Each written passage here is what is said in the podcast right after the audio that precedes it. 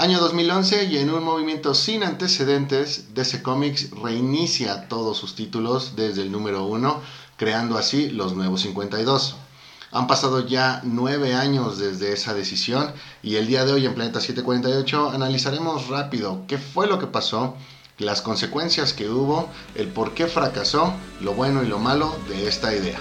Planeta 748, comenzamos.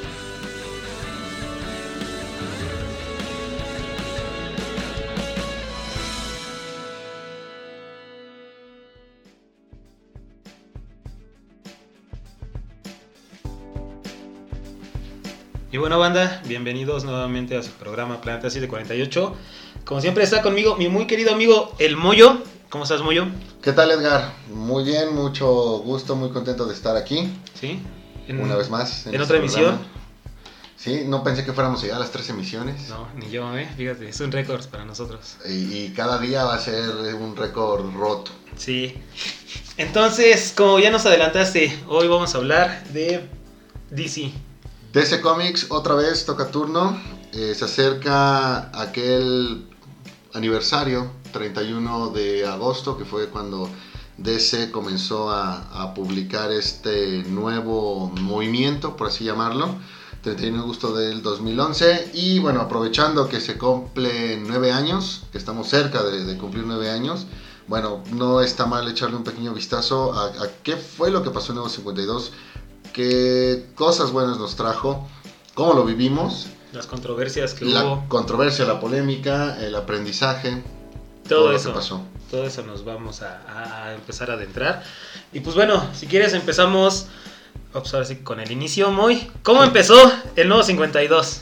Fíjate, eh, Nuevo 52 arranca de manera, digamos, ya oficial o ya concreta, arranca el mes de septiembre de 2011, algo que ya todos sabemos. Sin embargo, la idea vino un par de años antes. ¿Qué es lo que ocurre? Prácticamente se crea la división de DC Entertainment. Eh, fue liderada por Diane Nelson. Ella había trabajado lo que era publicidad y marketing para la saga de Harry Potter. Si checas en la década de los 2000 para Warner, la saga de Harry Potter fue como que ahí la, la gallina de los huevos de oro. Difícil hallar otra saga que por ahí le haya podido dejar demasiado. Se me ocurre a lo mejor Matrix.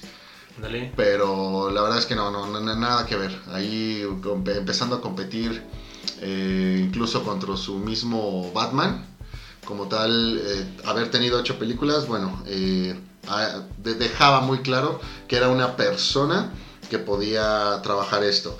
Ahora, a su vez, lo de DC Entertainment trabajó lo que fue unas, la subdivisión de cómics. Esta tuvo cuatro pilares. Eh, Geoff Jones, que venía de estar escribiendo el run de Linterna Verde, uno de los más exitosos. Jim Lee, un personaje eh, de esos que se saben ya tan buenos, tan... Eh, tan seguros en su chamba que hacen lo que quieren y lo que hacen lo, hacen bien. Bob Harras, un ex Marvel, trabajó demasiado tiempo ahí como editor y todos ellos liderados o más bien como vocero de todos ellos estaba Dan Didio, el polémico Dan Didio.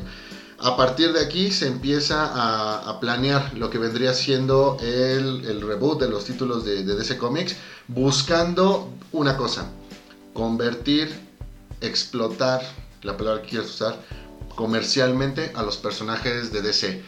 Vaya, todo lo que se hablaba de DC caía prácticamente en Batman y Superman. La idea era empezar a darle ese punch al resto de los personajes. Con los nuevos 52 títulos ¿no? que iba a lanzar. Esto, pues como todos saben, Marvel eh, y DC están desde casi 100 años.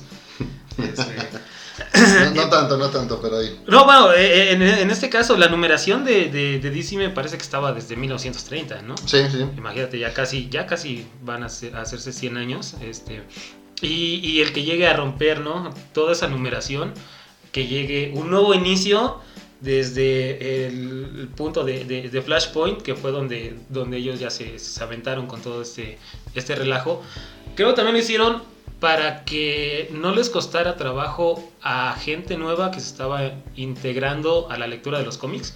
Porque imagínate, ¿no? Vas a tu tienda de cómics y quieres meterte a, unos nuevos números de, Batman. Y, vas y buscas el Detective Comics número 800 y tantos. Dices, no, pues entonces nunca voy a, nunca voy a poder empezar a leer toda la historia, ¿no? No sé en dónde van, no sé este, pues, qué, qué personajes son los que, los que están en esta serie, eh, cómo los van tratando, quién los está escribiendo. Y por eso fue que, que creo que, que, que sí puso un parteaguas, ¿no? En, en, toda la industria de los cómics. Exacto, la idea de volver comerciales a los personajes incluía el poder darle a los seguidores la oportunidad de incluirse a las historias de los personajes, dado que no me explico, no, no sé por qué ocurre esto, pero pareciera que es más difícil poder entrar de lleno al universo de personajes de ese cómics que al de, al, de Marvel. Pareciera que con Marvel, donde lo empieces a leer, vete atrás eh, un escritor, vete atrás de lo máximo una, una década y puedes agarrarle el, el, hilo. Con, con DC Comics, entre tantas crisis y demás, como que es más difícil hallar el punto, el, el punto clave. Sí, ese era uno de los puntos a, tratar, pero aquí también algo que debía resolver DC Entertainment, la división de cómics, era el tema de las ventas. Prácticamente si tú checas también la, eh, la década de los 2000, Marvel desde 2004-2005 empezó a, llevarse el número uno en las ventas eh, mes, tras mes con esto de los megaventos, ¿no? Desde un House of Fame, Civil War, eh, World War Hulk, Secret Dimension, todo eso prácticamente era eh, convertía a Marvel en el, en, en, el dueño del mercado. Por ahí DC Comics de vez en vez con alguna serie le podía competir eh, y, y, en cuanto a eventos, bueno, tuvimos ahí nada más el, el Blackest Night, que fue para muchos el, el, evento mejor logrado de DC Comics en, en, años. Hasta ese punto, sí. Después vino eh, un Brightest Day, que excelentemente muy bien guionizado a mi parecer, pero uh -huh. que no, no fue lo mismo que, que, Black Night. ¿Sale? Ahora, ¿qué es lo que ocurre? Llega el mes de mayo del 2011 y aquí tenemos un nuevo, evento, protagonizado por, por, Flash llamado Flashpoint que también ha sido utilizado para varias adaptaciones. Vaya, eh, la serie de Flash ha manejado el concepto, tenemos una película animada, en la propia película de Flash se comenta que va a traer por ahí elementos de, de, de Flashpoint. No quisiera decirlo, pero parece ser que es el, el, mejor trabajo que se ha hecho con, con Flash. La idea es presentar un universo alterno y en el cierre se explica o, o se presenta que la serie de, de, movimientos en el tiempo que se realizan, la serie de realidades, termina fusionando el universo DC que viene reiniciado con los personajes de Vértigo y con uh -huh. los personajes de Wallstorm. ¿Cuál es la respuesta aquí? 31 de agosto del 2011, un miércoles, el último miércoles de, de, ese, de ese mes, obviamente, se publica al mismo tiempo Flashpoint número 5, el cierre de ese evento, y se publica Justice League número 1. Un Justice League que presentaba pues una nueva Liga de la Justicia, eh, que ya presentaba por ahí polémicas, más adelante hablaremos de esto, uh -huh. pero que prácticamente se llevó el, el, el récord. O sea, en un solo día, los dos títulos vendieron casi 300 mil copias, entre los dos, claro. Sí.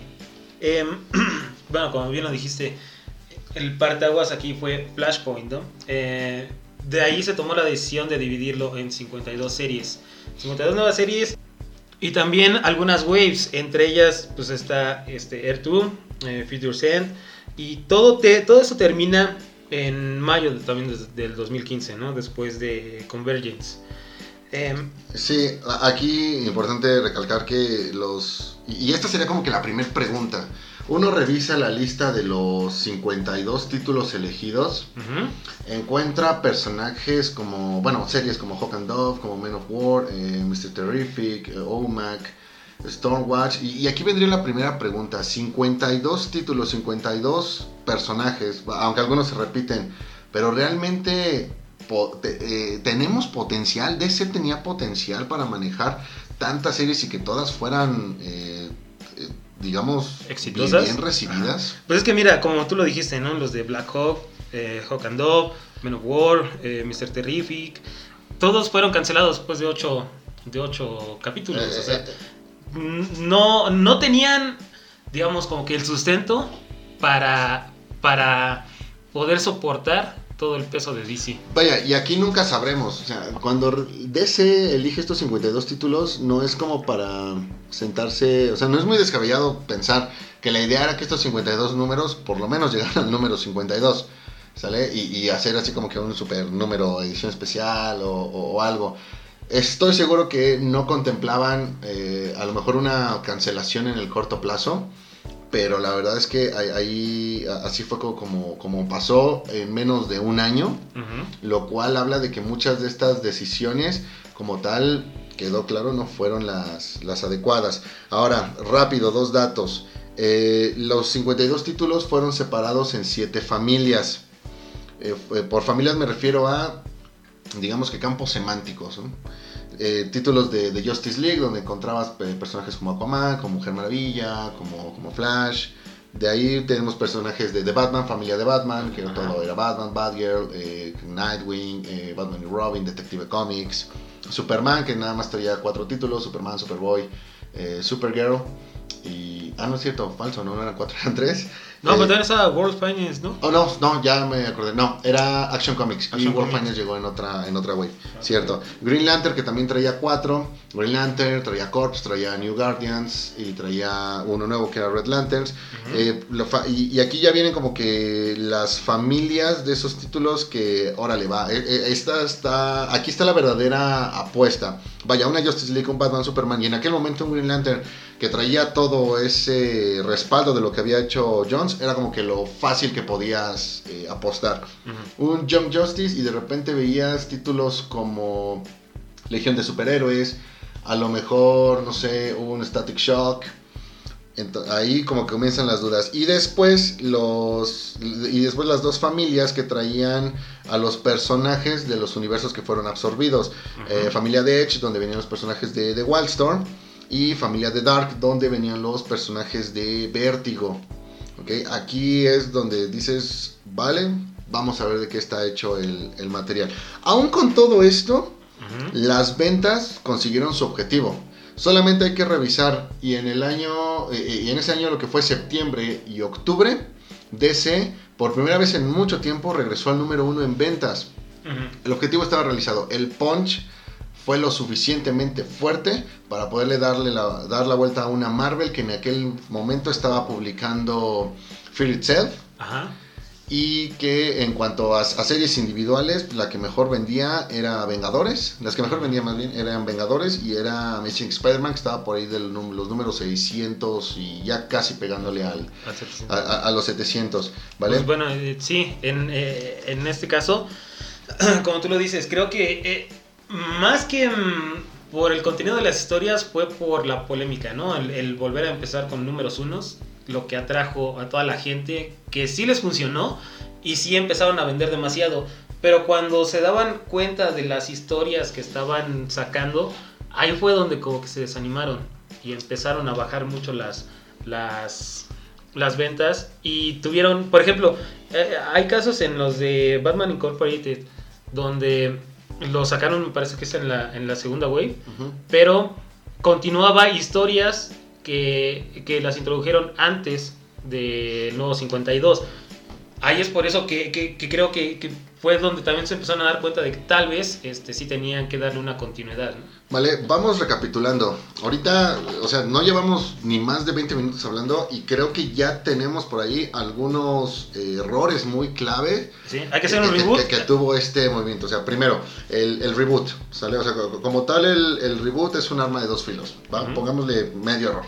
Después, lo que bien mencionas de las numeraciones, creo que ese fue uno de los puntos más polémicos porque tenías títulos como Detective Comics, como Action Comics, cuya numeración venías respetando desde la década de los 30 y que estaban cerca de llegar al número 1000 y de repente llegas y dices, ¿sabes qué? Vamos desde el número 1. Ya ni hablar de series como Superman, series como Batman, que también estaban en números demasiado adelantados. Entonces, el, el reinicio, números 1, algo, algo pasa, los fans ven número uno en la portada y sienten que es algo, no sé, que en, poco tiempo va, a valer mucho, mucho más. Y, eso ayuda a las ventas, ¿sale? No como tal, eh, no, como tal se convierte en una garantía.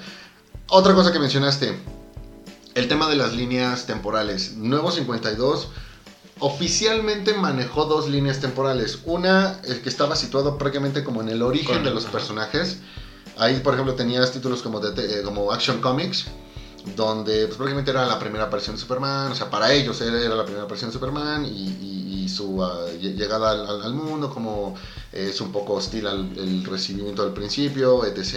Tenías una segunda línea donde, eh, que estaba situada cinco años después esto venía a, pues, a darle en la torre a muchas historias, a muchos conceptos que se habían desarrollado en las series durante años atrás. Y finalmente, hay una tercera línea que podemos mencionar que no es del todo, bueno, no, no era oficial, pero en realidad no venía respetando ninguna de las dos casos concretos se me ocurre la serie de Batman, la serie de Green Lantern. ¿Qué es lo que pasó? Bueno, estas series, pues no estaban en ninguna de esas dos líneas temporales, pero más bien pareciera que con ellos solamente fue el reinicio de la numeración, porque las historias venían siguiendo todo lo que antes del, reboot se venía trabajando. El caso donde se puede apreciar más fácilmente es, en Green Lantern, que eh, arranca con este arco de, de Sinestro regresando a ser un, un linterna verde que es posterior a Guerra de los Linternas Verdes, donde pues, él, inspirado por el valor de, Hal Jordan, este, vuelve a generar esa voluntad para ser digno del, anillo verde. Todas estas cosas confundían a los lectores. O sea, ¿qué es lo que tengo que leer? ¿Qué es lo que tengo que checar? Exactamente dónde está parado mi personaje. Eh, eh, es que en este caso sí fue, no fue un soft reboot como ya se había hecho eh, algunas veces antes, ¿no? Sino que el, el cortar de tajo todo el contenido que llevaban y empezar de cero, mm, creo que se dieron cuenta de que no fue tan, tan, tan fácil como ellos esperaban, ¿no? Y como tú bien lo dices, mucho viene del hecho de que cuando una persona ve un Action Comics número uno, un Batman número uno, eh, un Detective Comics número uno, piensan que va a, a, llegar a valer tanto, ¿no? Como fue un Detective Comics número 27, la primera aparición de Batman, la primera aparición de Superman, cosa que no va a ser así. De eso se... O, no necesariamente. Bueno, no necesariamente, pero no al mismo grado que, que, son este, las primeras apariciones de esos personajes. O sea, hay, por ejemplo, ahorita muchos key issues que sí han salido, que son recientes, pero obviamente no van a alcanzar el mismo valor de, de, los de, de antaño. Eh, claro, un Batman número uno de nuevo 52, si lo apartaste, te costó, bueno, aquí en México, considerando el precio del dólar en aquellos días, te costó no más de 50 pesos. Hoy sí lo podrías ver cotizado en máximo 1500, en buen estado y eso fue lo único que alcanzó a, tomar de valor. Por otro caso, por ejemplo, el, el Green Lantern número uno mismo, eh, misma situación, 50 pesos eh, precio de, salida y, y, hoy yo he llegado a ver ese número pues, en 200, 300 pesos, realmente no y, te hablo de que Green Lantern pues, es un personaje que, que, tiene su, su, su, fandom. entonces... Que, si eso le pasó a Linterna Verde, pues tú dime qué le va a pasar, no sé, a un, no sé, a, un Swamp Thing, qué le va a pasar a, un Green Arrow, qué le va a pasar a, a una Voodoo, a un Superboy, o sea, en realidad, no. ¿Y esto en qué derivó? Fácil, en que el número uno de ventas lo perdió DC en menos de un año. Para el, eh, eh, y no, bueno, no solo en menos de un año, vamos a echarle más limón a esa herida. No había terminado el año y ya, había perdido el número uno en ventas. De, eh, DC dejó en diciembre de ese año el número uno, Marvel lo, retomó y Marvel sin hacer nada extraordinario en aquel punto. Todavía estábamos lejos de un Vengadores versus X-Men. y aquí, ¿qué fue lo que pasó? Fácil. Las solicitudes que hacen los, los retailers para las ventas de cómic las hicieron a ciegas para los números 1, 2 y 3 para los números 4 ya tenían ellos las primeras entregas de Nuevo 52, ya sabían del potencial de estas series, ya sabían, eh, ya, ya tenían como antecedentes, ya, ya tenían con qué empezar a, valorar o con qué empezar a argumentar una apuesta hacia ciertos títulos. Sí, porque en, en, este caso sí fue el primer, digamos, como que reboot grande, ¿no? De tanto Marvel como de DC. O hubo antes. Eh, en este caso, bueno, sí hay que, hay que reconocer que se arriesgaron, ¿no?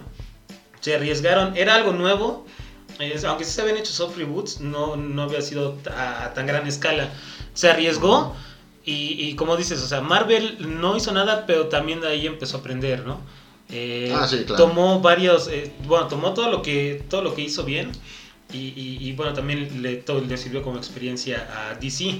En esos casos, pues, como tú lo dices, eh, tal vez sí les faltó un poquito más de planeación, pero se arriesgaron a final de cuentas, ¿no? entonces aquí pues, llevamos ya tres, tres errores, tres y medio, el, reboot como tal, el, el, reinicio con alguno de la numeración, las líneas temporales y aquí pues vamos a incluir el tema de las, de, las ventas. Es cierto, DC empezó a vender más, ¿sí? pero la idea, estoy seguro, era mantener el número uno en ventas eh, frente a, a Marvel durante más, más tiempo. Y te das cuenta de que en realidad es, es algo que tenían que lamentar porque número 8 y se empezaron a cancelar algunas de las 52 series. Aquí es donde entra esto de las waves, ya lo hemos mencionado, vamos a aclarar que, eh, de, de, qué se trataba. Ocurre lo siguiente, eran 52 títulos, el concepto era Nuevo 52. Las portadas de los cómics decían Nuevo 52. Entonces tenían que ser 52 series. Si aquí hubo series que no vendieron y que tuvieron que ser canceladas, bueno, en una segunda wave, en una segunda ola, estas fueron reemplazadas por otras 6. Después, más cancelaciones, llegó una tercer wave donde se incluyeron nuevos títulos para completar los 52 y así hasta que terminaron siendo 7. Entonces, si ustedes ven el listado principal de las 52 series con las que DC arrancó este, e, e, este proyecto, verán que no son las mismas que terminaron. Hubo muchas que se terminaron agregando, pero aquí también lamentablemente te das cuenta de que la idea a lo mejor de 52 series no era la más apropiada cuando revisas que de lo que se lanzó en la segunda o la tercera o la cuarta y así sucesivamente, solamente una, una de las que fueron lanzadas y no las posteriores, alcanzaron a completar el periodo nuevo 52 y esa serie fue Tierra 2. Sí, y bueno, también eh, Future End, ¿no? Me parece que... Future End fue un una serie semanal que sí llegó a ocupar espacio de las 52 series, vaya 52 cómics que, que DC tenía que publicar cada, cada mes, pero no fue como tal una, una serie eh, publicada mensualmente. Entonces ahí entra como que ese debate, ¿no? De si debe ser considerada o, no. Y esto ya fue en el segundo o tercer año. ¿Vale? Sí, y como tal, como les decíamos, acabó en mayo del, del 2015 con Convergence. Eh, con, con, esa historia de, de Breña cuando atrapaba, me parece que a distintos habitantes de, diferentes líneas de tiempo. Y ahí fue donde, donde ya pudieron mezclar ¿no? todo lo que venía a la continuidad anterior y dejaron lo que sí había funcionado del nuevo 52 y luego ya le dieron continuidad normal a su, a, su numeración que llevaban desde antes. en este caso, pues sí, como, como lo decíamos, sí fue una apuesta muy grande para DC, que sí le funcionó al inicio. Y fueron aprendiendo, ¿no? O sea, como tú lo, lo comentabas, las waves eran para arreglar todos los errores que habían hecho con, con, anterioridad, ¿no? Si no te funcionaba, quítalo porque no vas este, muy adelantado y puedes introducir alguna otra serie. Cosa que también este, le puedo haber ayudado a introducir nuevas historias que tal vez no, no, habían considerado en un principio. Y como decíamos, Marvel también aprendió de ahí. Que, que, bueno, también tuvo sus temas ahí con Marvel Now, ¿no? Pero pues eso ya es este, historia aparte. El que sentó el precedente fue DC con el nuevo 52. Y creo que sí es algo, algo de reconocer. Eh, lo hicieron, les haya funcionado o no. Les funcionó al principio, pero sí es algo con lo que sí marcó un cómic Digo, un antes y un después de los cómics. Sí, fíjate que antes de, pasar al, siguiente punto, lo que fueron los, los crossovers y, demás, que también hay, que revisar, eh, digo, ya hablamos de cosas que están mal hechas, hay que hablar de cosas que salieron bien. Dentro de todo hubo demasiadas series que fueron aplaudidas por la crítica que en lo personal me gustaron, aunque la crítica dijera que, que no. Me parece que había buenos equipos creativos, había buenas eh, había buenos escritores, buenos dibujantes, y aunque en ese momento también Marvel traía el tema de sus arquitectos, hay varias historias eh, de estos nuevos 52, varias series que la verdad sí valen la pena ser eh, mencionadas. De ahí, rápido, Edgar, tus, tus favoritas de, de Nuevo 52. De ahí, para mí, sobre todo, Detective Comics de Tony Daniel, que me parece fue, fue un gran inicio. Este, y sí lo, lo, lo supo llevar. Eso, Un- un inicio que se fue desinflando. Sí, sí, sí, obviamente. eh, eh, Tony Daniel llegó hasta el número 12, cuando después ya este, John Lehman y Jason Pavok empezaron. sí, sí, empezaron. Eh, y de ahí en fuera, pues obviamente Batman con, con Snyder y Capullo fueron los que eh, empezaron a marcar todo el nuevo inicio de, de- de un Batman y de ahí le dieron continuidad, este, hicieron eh, parte con, con este Superman, con este Wonder Woman, hicieron algunos crossover. Me parece que esos fueron para mí los mejores. Sí, es muy importante mencionar este Batman de, de Snyder y Capullo. Prácticamente hoy por hoy todo lo que se hace de Batman se tiene que revisar con lo que escribieron y dibujaron ellos dos. Porque es una etapa que aquí sí, para que vean, o sea, comercialmente funcionó demasiado.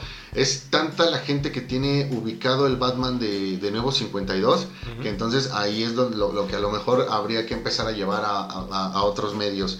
Eh, alguna que por ahí tú digas no era de las favoritas de la crítica, pero yo leía con gusto cada mes. Pues fíjate que de esas sí me gustó el de Red Lanterns, Red de Lanterns. Nuevo 52 y eh, Superman Unchained, de, que también escribió Capullo, digo, perdón, este, Zack Snyder con, Con, con Jim Lee, ¿no? con Jim Lee.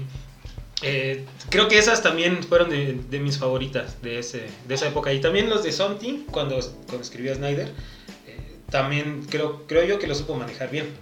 Sí, aquí fíjate que las Cenicientas o los Caballos Negros más bien fueron eh, el- ese Swamp Thing que también escribía Snyder, me parece que traía di- dibujos de este de Yannick Paquet, Ajá. este artista canadiense. Otro de los que también mencionaban demasiado era An- Animal Man. Animal Man.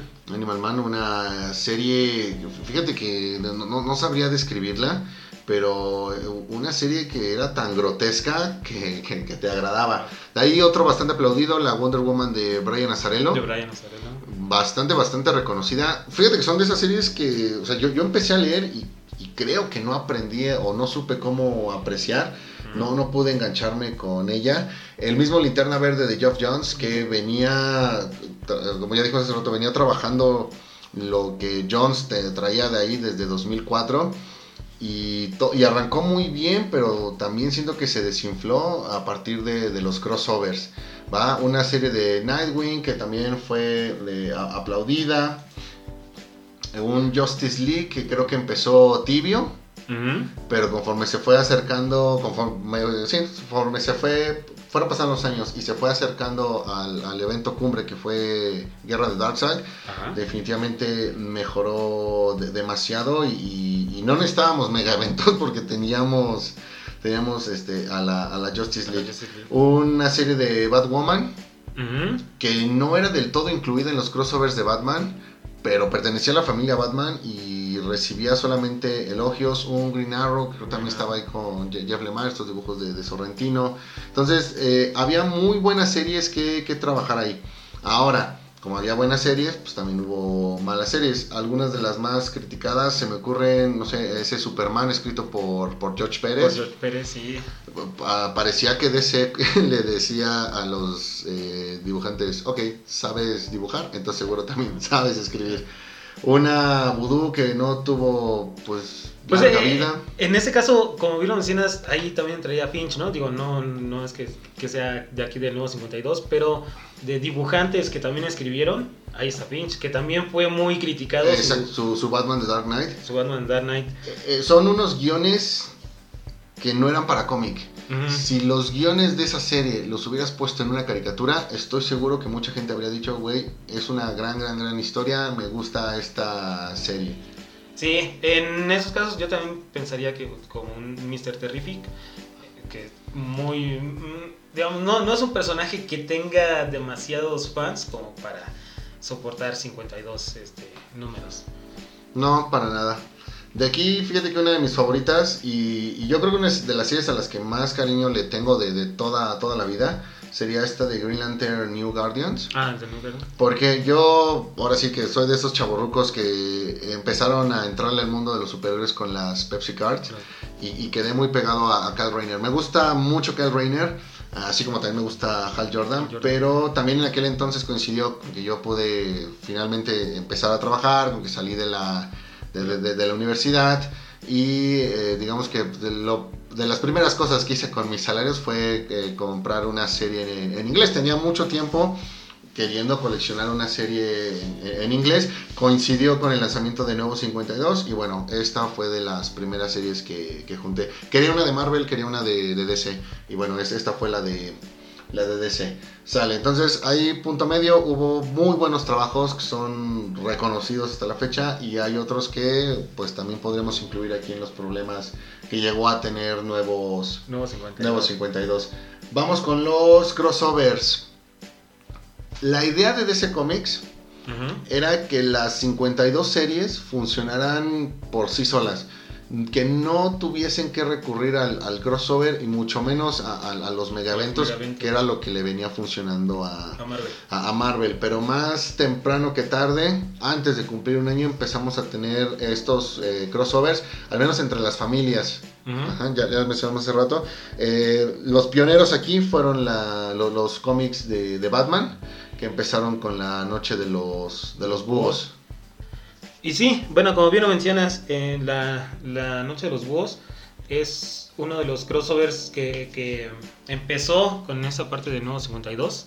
Eh, fue de ahí en, abril del 2012, cuando, cuando Snyder empezó este, este arco en, la parte de, Batman y de ahí se siguió con eh, títulos, bueno, se siguieron títulos como Nightwing, eh, también hubo Detective Comics, entró como en esa parte del crossover, que estaba, no estaba pensando que, que, fuera un crossover, sino que se empezó a dar, digamos, como que la, la unión ¿no? de los diferentes este, títulos. Ahí hablamos de, de un Batgirl, este, Batman y Robin, Batman The Dark Knight, Batwing, eh, Birds of Prey, eh, inclusive Catwoman. Eh, tuvo varios tie-ins también en, en, la Corte de los Búhos.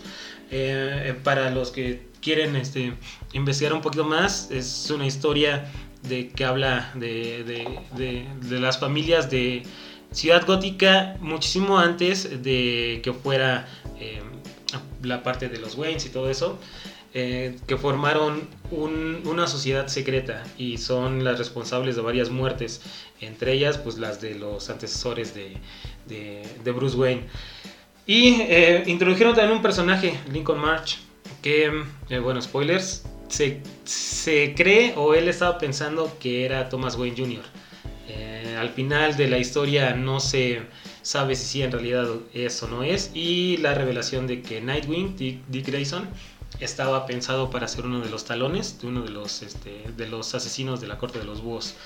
Ese fue parte de los crossovers que se empezaron a hacer en el nuevo 52. Como tú dices, que bien, no empezaron como crossovers, pero terminaron siendo crossovers. Sí, al final DC lo que buscaba era mantener como que la esencia básica del, del, cómic y no recurrir a, a estas va de nuevo a estos recursos para tener que mejorar el tema de la venta, pero vaya, número 8 y de repente ya tuviste que empezar a, cancelar las series que estuvieron vendiendo demasiado bien al principio, después ya empezaban a, rozar la guillotina de las 20.000 unidades. Aquí para ponerlo rápido en, en contexto, prácticamente entre 20.000 y 30.000 está el número de copias al mes que si un título está manejando se encuentra en, el, en la cuerda floja.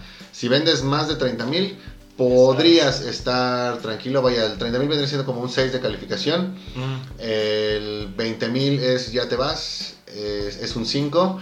Y entre 20.000 y 30.000 sería un 5 punto y algo para ver si el profe te reprueba o, te, o te tira paro con esas, con esas décimas muchas de estas series estaban en esta situación. El crossover, si bien eh, vino a ayudar, también de, vino a ayudar a las series que pues, realmente no necesitaban como que tanto, tanto aporte. Después de La Noche de los Búhos vino el Hell on Air de Superman, vino el Third Army de, Linterna Verde. De ahí salieron muchos otros pero ya no veías tú esa intención de contar historias o, de juntar los títulos porque tienes una muy buena historia. Veías más bien esta situación de hay que juntarlos para asegurar que al menos esta familia va, a vender estos meses. Y, eh, creo que también es, es, algo, es algo lógico, ¿no? Muchas de las... De, de, estos títulos sirvieron como, como un lanzamiento a los diferentes crossovers que hubo. Digo, tal vez esa no era la intención, pero se terminó dando y les ayudó, pues sí, ¿no? A los que a los que por lo menos tuvieron la suerte, los números que tuvieron la suerte de quedarse como parte de la continuidad de, del nuevo 52. Sí, aquí bien, ya el, el, que fue definitivamente el crossover para en esta línea de mega eventos y a tal cual como lo hizo Marvel fue Forever Evil, fue el, el, único que realmente hicieron. Convergence y Future Send como que a la vez lo eran y no lo eran, pero el que sí se lanza como tal para competir contra un ¿qué, te hablo? Contra un Civil War, contra un Secret Invasion, contra un eh, Avengers vs X-Men. que en aquel entonces me parece que estábamos viendo la, la era de Ultron. Estábamos entre era de Ultron o un Original Sin. Parece que más o menos estaban allá a la, a la, par. Fue Forever Evil. Esta historia donde pues los, las versiones de los héroes de, de, de los héroes de C pertenecientes a la Tierra 3 invaden la Tierra, La, la, Tierra 1. Tierra 1 o la Tierra Cero. Tierra Cero, ¿no? Tierra, sí, la Cero es la principal. La principal, Tierra Cero. Eh, y pues bueno, quieren venir a, hacer de las suyas, ¿no? Y, le toca a los villanos, a los villanos de, del universo DC, hacer frente a, a, este, a este equipo. Regresando al tema de las ventas, eh, habían pasado ya tres años y lamentablemente de los 52 títulos iniciales ya quedaba menos de la mitad. para ser exactos, de los 52 títulos solamente quedaban 21 y de esos 21 pues la mayoría eran pues de los que desde siempre iban a asegurar la venta.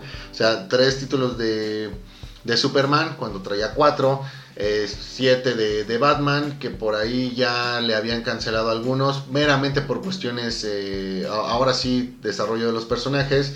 Justice League que continuaba con los mismos seis, una Liga de la Justicia que también traía, perdón, un Green Lantern que traía eh, títulos y los cuatro se, se mantenían ahí. A partir de, de, esta cancelación, a partir de, de este año, llegan los números 40, los que llegaron a los números 40 y los que no fueron cancelados, eh, les desapareció la leyenda de Nuevo 52 de los títulos. Aquí creo que podemos empezar a hablar un poquito de las curiosidades que hubo. La primera y para mí quizá la más significativa, la que deja claro que después de Nuevo 52 DC se dio cuenta de todo lo que la, regó, es el cambio de logo. Los... Para irnos rápido, los, los chavorrucos ubicamos el famoso logo Bullet, este que trae por ahí las cuatro estrellitas, el DC de, de lado. Ese logo, si me no recuerdo, eh, llegó en los 70. Fue cambiado por el logo Spin, así se le, se le conoce, que es el que se instaló en 2005. tiene una estrellita, ¿no? Ajá, ese logo es el que ustedes pueden ver en la película de Green Lantern, Ajá. con el que se anuncia DC. Después pasaron a este logo que se llama, ¿cómo se llama? Digital Media, algo que es prácticamente pues la D que le volteas una pestaña y ya se convierte en, en la C. Este me parece aparece en, Man of Steel. En Man of Steel, sí. Este aparece en Man of Steel. En los números 7 de Nuevo 52 se da este cambio. Dejan el escudo, el, logo Spin para pasar a este de Digital Media, acompañado también pues de esa leyenda en la parte superior de apoyemos a, África. Este logo fue el que menos duró porque estuvo no más de 4 años. Se lanza Renacimiento, se lanza Revert. Y, también cambian al, logo que es el que actualmente el que actualmente tienen. Otra de las curiosidades eh, cada mes de septiembre los nuevos 52 estuvieron lanzando títulos bajo ciertas temáticas. En el primer año fueron los famosos número cero que se supone venían a ser como o, debían ser preludios a lo que fue el arranque de la serie. Basta con ver algunos títulos te das cuenta que algunos sí funcionan como número cero algunos no funcionan como número 0. Otros funcionan como el verdadero número 13 porque va con la, con la continuidad, con la continuidad o lo que pasó entre el número 12 y el, y el 13 de, de, una serie. Y había otros que, bueno, de plano era como que, bueno, ¿y esto que me acabo de fumar? que hubiera funcionado como, como one shot, ¿no? En lugar de, de un número 0. Y queriéndole dar la continuidad. Así es. Para el segundo año, en septiembre, lanzan el mes de los villanos y aquí fíjate que hay una de las cosas que yo digo, bueno, creo que esto sí, sí funcionó. Si hoy ven un montón de, de, portadas lenticulares, fue porque a alguien de ese se le ocurrió a, hacer esto. Hicieron las portadas, no tenían idea de quiénes iban a escribir los, los títulos, pero aún así las lanzaron. Funcionó tan bien que al año siguiente lo repitieron con eh, los títulos de Futures End para, digamos, para celebrar los, los, tres años de los nuevos 52. No fue lo único que pasó, por ahí no traigo bien el dato si fueron los números 21 o los números 23. O, los números 19, pues fueron los números 19. los 19. Los 19, perdón. Los números 19 que tenían esto de la famosa What the Fuck cover. Ajá. Era una portada wrap, una portada plegable, donde pues tú veías la imagen principal de, de un cómic, no te decía mucho, y cuando tú girabas esta portada te aparecía algo supuestamente choqueante. Estas cosas tampoco pudieron levantar, las, ventas. pero tú veías que, que DC de alguna manera tenía eh, el deseo o, buscaba cómo hacer que funcionara el proyecto, el proyecto Nuevo 52. Pues ya en esos puntos creo que era más desesperación, ¿no? O sea, querían que, que fueran otra vez los número uno, querían acaparar todo el mercado. Y con, sí, obviamente, como todos saben, lo que más pega en, las ventas son las portadas variantes. Este, y pues en este caso las lenticulares les funcionaron demasiado bien. Tal vez era como, como ese intento, ¿no? De decir, eh, todavía estoy aquí, síganme comprando, denme, denme su dinero. Y, pues a final de cuentas, si se hubieran enfocado más tal vez en las historias, les hubiera ido un poquito mejor. No quiero decir que eso fue lo que hubiera pasado, pero al igual, ¿no?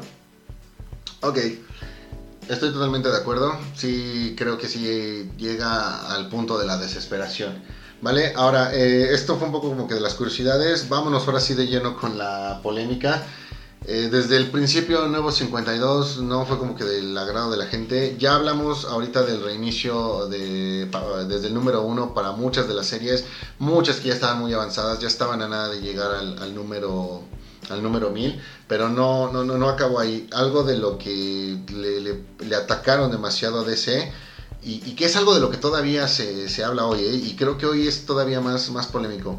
Eh, rápido, se me ocurre eh, la inclusión de Cyborg en la Liga de la, Justicia. El argumento, la cuota de inclusión que tenía que, que cumplir el equipo pasamos rápido el tema de los trajes. Esto de que si la Mujer Maravilla usaba pantalones o usaba leotardo. vaya, ahora sí que cosas que, aunque parece que, son nuevas y que ahorita... Están pues, muy recientes, ¿no? Sobre todo con ah, las polémicas que ha habido. exacto. La verdad es que ya, ya, ya tiene tiempo ocurriendo. De ahí, no sé, Superman que también cambió de traje. Ahora sí que ya, ya dejó de usar los calzones de fuera. De fuera y pues ya, ya traía pues, un pantalón. el caso de Batman que dejó un traje para, para una armadura. Entonces también como que el rediseño de algunos personajes fue lo que no, no, no, les gustó. Donde de plano la cosa se pone todavía peor fue con las eh, la, participación femenina en los equipos creativos. Antes de, del reboot había aproximadamente el 10% de, de escritoras, de, de dibujantes, eran, eran mujeres. En Nuevo 52, el dato que yo encontré es que bajó al 1%. Solamente traíamos por ahí a una dibujante de Catwoman, traíamos a Gail Simon eh, escribiendo Batgirl, y, me parece que hubo otro, no, no traigo el dato aquí en la mano, entonces sí fue como que, oye, pues eh, tu, movimiento de DC, pues le quitó, le, le quitó trabajo a muchas mujeres. Y si después le sumas que vino esta polémica por la sexualización de personajes femeninos, una Harley Quinn que entra al, Suicide Squad y, ya empieza a usar cada vez menos ropa, una Starfire que traíamos la, imagen que nos había dejado la caricatura de los Titans y después en Red Hood, eh, en la serie Red Hood y, Outlaws la, encuentras pues también con mucho menos ropa, pero sobre todo lo de Catwoman y las portadas que le dieron. Um, insisto, yo, yo, yo no sé los, los ejecutivos ¿Qué clase de droga respiran en estas juntas a donde llegan estas decisiones? La verdad es que no lo sé. Pues es que fíjate que a igual y sí hubieran funcionado, pero como portadas variantes, ¿no? No como regulares. No, mira, yo quisiera hacer el ejercicio después de, de publicar este programa, voy a subir al Facebook de Planeta 758 y a Instagram, vamos a subir la portada original del Catwoman número 0, que fue yo creo que la más atacada por, por esta situación de la sexualización. Y después vamos a poner la que terminó, la, que terminaron publicando. ¿Sale? Entonces, en los comentarios de, de Facebook, eh, en Instagram, por favor, díganos si, si, realmente había que hacer o no había que hacer pedo por, por, por eso. Por eso. Sí, y como tú le dices, ¿no? Y ahorita sí parece algo totalmente reciente, pero es algo que, que el, o el tema de la inclusión, de la sexualización de los personajes, este, el meter personajes de, de otras etnias, este, de la comunidad gay, ya se ha manejado desde muchísimo antes en los cómics, unos para bien, otros para mal, eh, pero pues sí es algo con lo que ya hemos lidiado desde hace varios años. Vale la pena también mencionar el caso de Alan Scott. Alan Scott. Que la versión de Tierra 2 lo, lo hicieron homosexual al, al, personaje. Fíjate que también generó demasiada, demasiada polémica porque llega un día de ese cómics y dice, voy a volver gay a un personaje importante.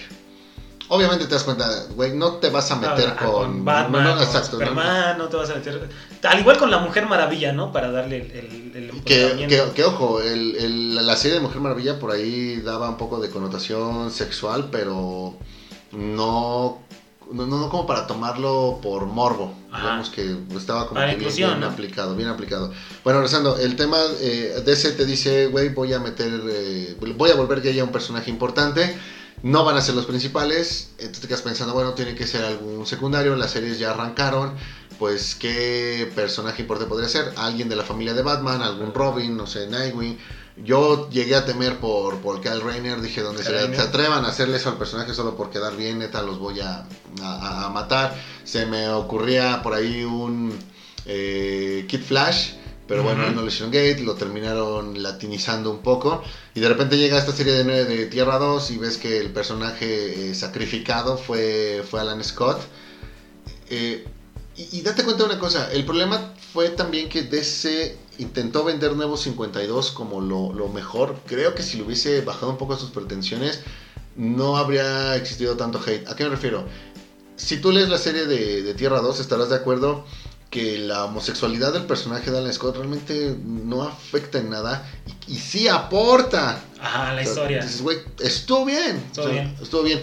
Pero, es que depende pero antes, cómo lo, cómo lo manejes, ¿no? Pero, o sea, quién qué, qué, tipo uh -huh. de historias las van a, los van a incluir, güey, todo eso. Pero antes lo anuncias de la peor manera. Ajá. O sea, creo que pudiste ser como, o sea, darle la sorpresa a la gente. O sea, se supone que esto era para comercializar, era... Ay, Dios. Pues es que creo que eh, hubiera funcionado más si no lo hubieran hecho como que un anuncio tan, tan grande, ¿no? O sea, no, lo hubieran incluido, ah, no, pues este personaje ya, ya pues o sí. sea, es gay, ¿no? No tiene nada de malo. Y las historias con las que, en las que él participó eran buenas. Pero el hecho de, de, de mediatizarlo demasiado fue para crear esa de que, pues yo soy un cliente, sí. véanme a mí, este, cómprenme a mí. No, mira, quédate pensando en algo. Si la idea era generar marketing, digo, la noticia está saliendo en los periódicos. Uh -huh. En fin. Ok. Edgar, tu, tu conclusión. Eh, ¿Hay algo bueno que rescatar de, de Nuevo 52? Algo bueno que rescatar de Nuevo 52. Pues creo que sí hay varios, varios escritores, ahorita por lo menos las, las este, series con las que nos con, con, las que terminó, sí, sí valieron la pena. Tal vez no, no tanto como para hacer un, un, reboot tan grande. Eh, hubieran sido eh, un, lo hubieran metido mejor en una continuidad de los números anteriores en, en totalmente partir todo eso sí este como yo siempre he dicho eh, Snyder me parece que es de, los mejores escritores que ahorita tiene DC. Eh, Capullo también es de los mejores dibujantes que tiene. Eh, han hecho muy buena mancuerna. Las historias que han sacado son muy buenas. Eh, también la parte de Batman, la parte de, de, de, los Linterna Verde. Sí le han aportado más al universo y que creo es con lo que yo me llevo, ¿no? En, en, lugar de todas las polémicas que hubo, todos los, los, los, desatinos que pudo haber llegado a tener DC en esta, en esta época.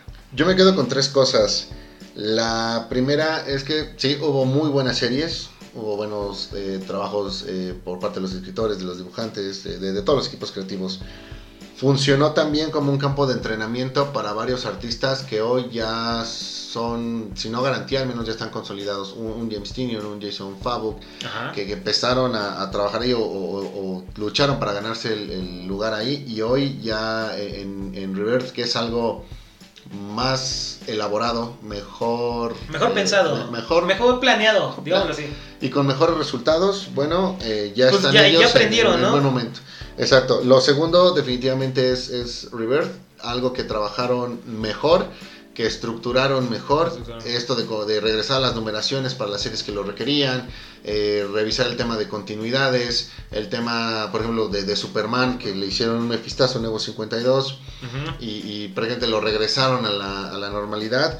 Creo que hoy DC tiene un proyecto muchísimo más sólido, nada más que es, y- donde el único negrito en el arroz o, o la única espinita que, que traigan es porque esto no me funcionó a la, a la A la primera. primera. Y el tercer punto, mencionábamos al principio que la idea era acercarse a lectores nuevos, o sea, mantener a los de siempre y, y acercarse a lectores nuevos. En el caso de, de México, me parece que fue eh, un momento adecuado. Corrimos con demasiada suerte de que se diera esta transición de nuevo 52 para el mercado nacional. ¿A qué me refiero? Eh, después de que Editorial Beat pierde lo- los derechos de, de Marvel, eh, uno pudo pensar que la idea eh, de DC, de, Editorial Beat era competir con DC para enfrentar a, A Marvel. a- para enfrentar a Marvel y, y a Editorial Televisa, cosa que no pasó, cada vez publicaban menos, por ahí llegaban a sacar uno que otro cómic esporádico. Y, y cuando los derechos de, de DC terminan también con, con Televisa. Editorial Televisa, eh, no hubo mejor momento que arrancar con, con Nuevos Con Nuevos 52. 52. Sí, Sí. pues por lo menos hubo, hubo o yo- a mí me gusta quedar con, con lo mejor de, de- de las cosas y sobre todo el aprendizaje, ¿no? De ahí, como tú dices, eh, River ha sido muy mm, mejor planeado, muy bien recibida y creo que eso es eh, el aprendizaje que le dejó a, a la parte de DC. Sí, aquí nada más me faltó mencionar. eh, ok, DC regresó a México con Editorial Televisa, Nuevo 52, que después también Editorial Televisa hiciera un reverendo desmadre con las publicaciones, también es otra cosa. Y sí, me- tú mencionas un, un aprendizaje que creo que también aquí en México no tomaron muy en serio para lo que fue el, el inicio de las publicaciones de, de, en, en México y que terminó llevando también a, a- a otros caminos. Entonces, en conclusión, Nuevo 52 es un antes y un después para, DC Comics en cómo se tiene que trabajar para llegar a nuevos lectores, para mantener a los, a los anteriores. Fue un golpe lleno, fue un momento lleno de ilusión, pero un golpe muy duro al, al final, de donde nos da gusto ver que eh, hoy por hoy creo que es más lo, Lo lo- bueno. lo- lo bueno Que lo malo. son, son más la- las secuel- son más las secuelas positivas que las negativas. Y pues sí, muy así la cosa con DC y su nuevo 52. Fíjate que me hubiese gustado que este programa durara exactamente 52 minutos, Entonces casi, ya llevamos un poquito más de 52 minutos. pero hay tanto, tanto que hablar de este tema que la verdad yo creo que en un solo programa no alcanza. Ya veremos en el futuro si nos aventamos una segunda parte para analizar más a fondo ciertos puntos. O alguna serie no en específico, si quieren que la, que la revisemos, la podemos hablar Ah. Me late, me late. ¿sí? Y pues este, bueno, muchísimas gracias a todos por darnos la oportunidad nuevamente de eh, que nos estén escuchando. Como siempre, pues, yo soy Edgar Yo soy Moyo. y más, muchísimas gracias. Hasta la próxima. Bye.